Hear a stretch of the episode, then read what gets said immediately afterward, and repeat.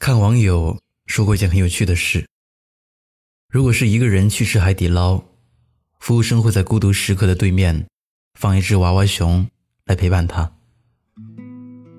说这件事有趣，源于海底捞提供的个性化服务，但这引发了一个问题：一个人吃饭真的就孤独吗？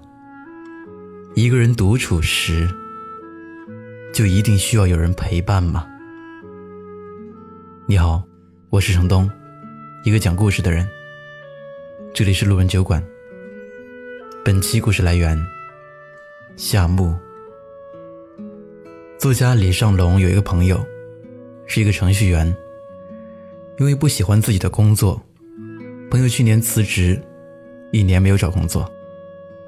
因为担心他的状态，李尚龙吃饭的时候。就会关心的问：“你什么时候找工作啊？”朋友笑着说：“不着急。”为什么不急啊？朋友接着说：“我还有点存款，够扛一年。”那也不能这么作死吧？花完了呢，至少应该先找个工作干着呗。朋友摇摇头说：“真不着急。”试问，人生有多少时间可以这样什么事情都不做呢？听完，李尚龙也就没再说什么。接下来的一年时间，大家也鲜少联系。一年后，李尚龙才发现，朋友用这一年的时间考了驾照，健身减肥了二十斤，读了一百多本书。还自考了注册会计师，并借此成功转行。当朋友走进一家会计事务所时，他才告诉李尚龙，这一年为什么很少能见到他。因为他在这一年的寂寞时光里，平静努力着。终于，他成功转型，变成了自己喜欢的样子。项目有人帐里有句台词。我必须承认，生命中大部分时光是属于孤独的。努力成长是在孤独里可以进行的最好的游戏。不要因为孤独而耐不住寂寞，因为这是你人生中最好的增值期。叔本华说过：“要么庸俗，要么孤独。”换言之。人在孤独的状态里，才能进行真正的创造。因为创造需要时间的消耗、注意力的集中、技能的修炼，而这些只有独处时才能做到。丹尼尔·西蒙斯做过一个著名的心理学实验——看不见的大猩猩。他要求六个受试者。三人穿黑衣服，三人穿白衣服，然后互相传球。一边传一边计算白队的传球次数。活动开始后，队员们开始传球和报数。就在这时，一个打扮成大猩猩的人走过他们中间，并停留了几秒，甚至拍了拍胸脯。但是，活动结束后。没有一个人注意到他。在心理学中，这种现象被称为无意识盲。也就是说，当人们把自己的全部注意力集中到某个区域或者物体时，他们会忽略那些他们不需要看到的东西。尽管有时，那些他们不需要看到的东西是很明显的。可见，当一个人的注意力被肆意瓜分后，他的平庸也就开始了。很多人都知道，苹果公司创始人乔布斯对佛教有所研究，因此他喜欢禅修冥想。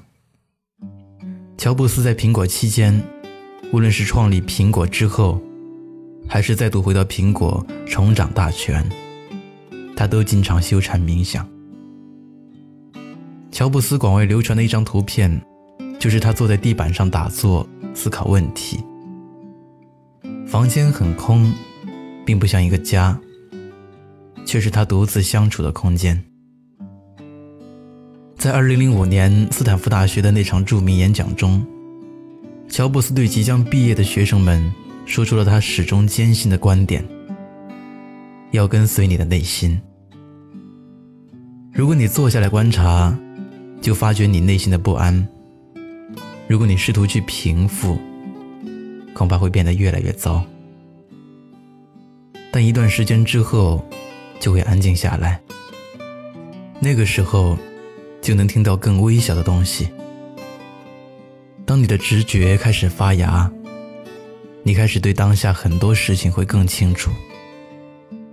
你的心灵变慢了下来，你感知到思维有一个巨大的扩展。你能看到比你以前多得多的东西。一个人的独处，让你向内挖掘到深处，找到真实的自我。心理学家安东尼·斯托尔说过：“过度陷入人际关系，反而会让我们与自我日渐产生隔膜。”可以这么说，如果想和更好的自己建立连接，每个人都需要适度的孤独。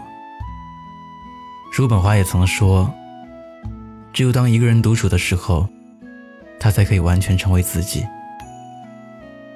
谁要是不爱独处，那他也就不热爱自由。因为只有当一个人独处的时候，他才是自由的。找到真实的自我，从享受独处开始。奥普拉曾说：“所有那些独处的时光，决定我们成为什么样的人。”愿我们都能耐得住寂寞。在一个人的光阴里，扬帆起航。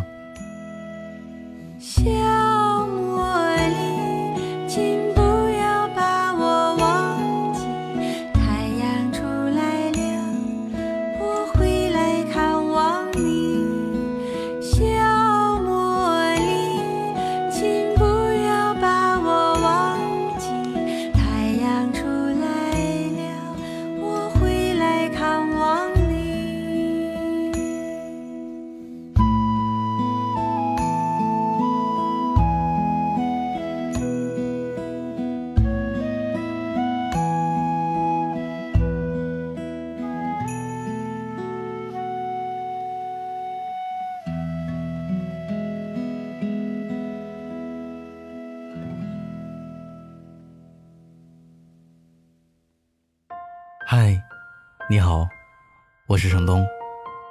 今天你过得还好吗？